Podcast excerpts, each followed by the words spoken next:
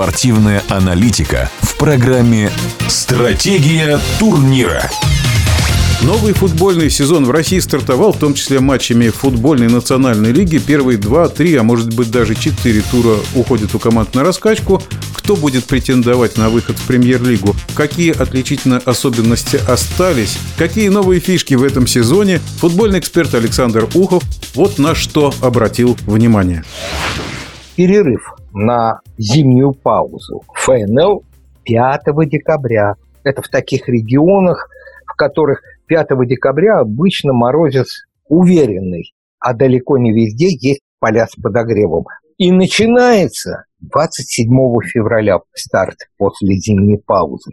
Опять же, на каких полях будут играть. В общем, здесь много есть чему удивляться.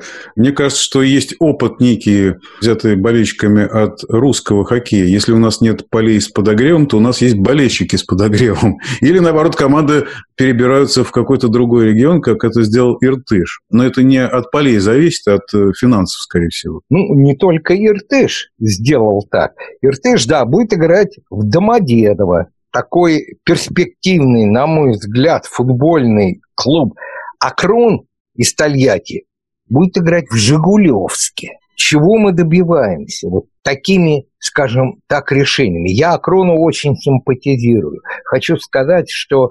Он из Тольятти, да? Да, он из Тольятти. Но будет играть в Жигулевске. Алани будет играть в Грозном. Ну что у нас происходит? Ну, Давайте я, я все-таки скажу, почему да. я симпатизирую Акрону. Это очень важно. Акрон – частный клуб миллиардера Морозова. Велес из Москвы – частный клуб.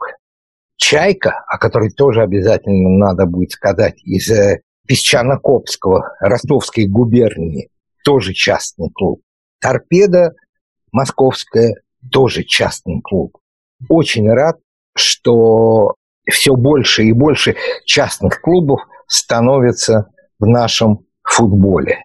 Конечно, многие держат свои деньги в футбольных клубах Англии, Португалии, Италии, Франции, Голландии, Бельгии.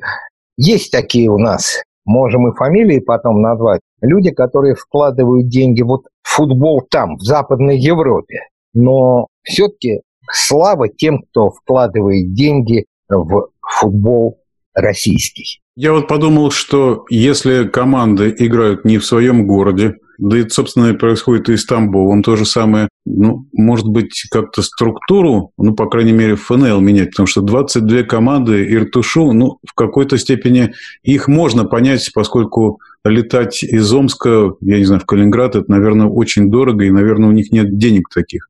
Надо ориентироваться на частные футбольные клубы. Они всегда решат проблему. Всегда построят манеж, сделают поле с подогревом. Частный футбольный клуб заинтересован в игре своей команды. Бюджетный футбольный клуб, трудно сказать, в чем заинтересован.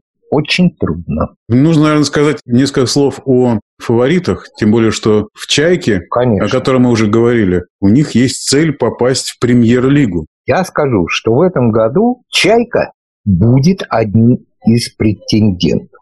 В этом году нет особенно громких переходов из РПЛ или из какого-либо зарубежного клуба в команду ФНЛ. Но «Чайка» по меркам ФНЛ сделала самое крупное усиление состава. Владелец «Чайки» по фамилии Чайка, и футбольный клуб называется «Чайка» в честь отца владельца клуба. Вот «Чайка» строит свой стадион недалеко от Ростова.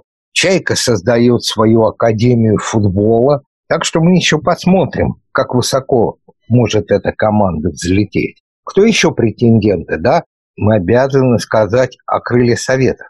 Крылья Советов, главная сенсация ФНЛ, потеряли своего тренера Талалаева, как мы знаем, но они вернули Самарскую губернию Осинкина, который прославился в Академии Коноплева, а потом прославился в Чертаново, где он создал очень сильную и ющую бальзам на мое сердце команду Чертанова, которая играет исключительно своими российскими воспитанниками.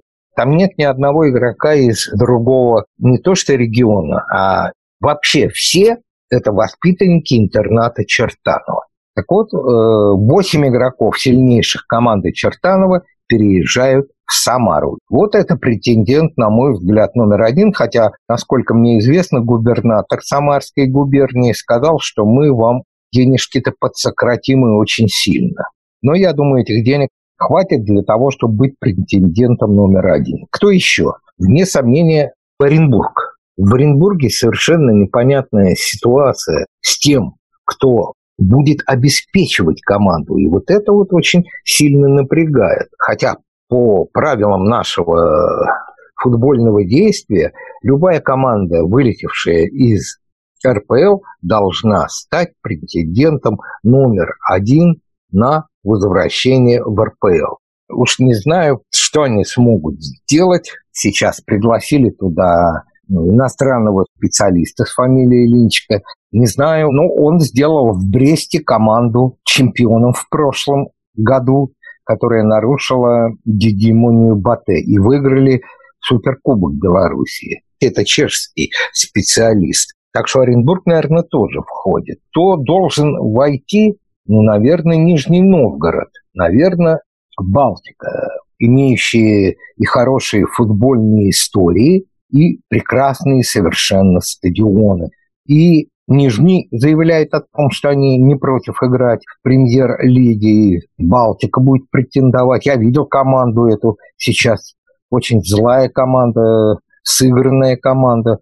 Нефтехимик может из Нижнекамска тоже.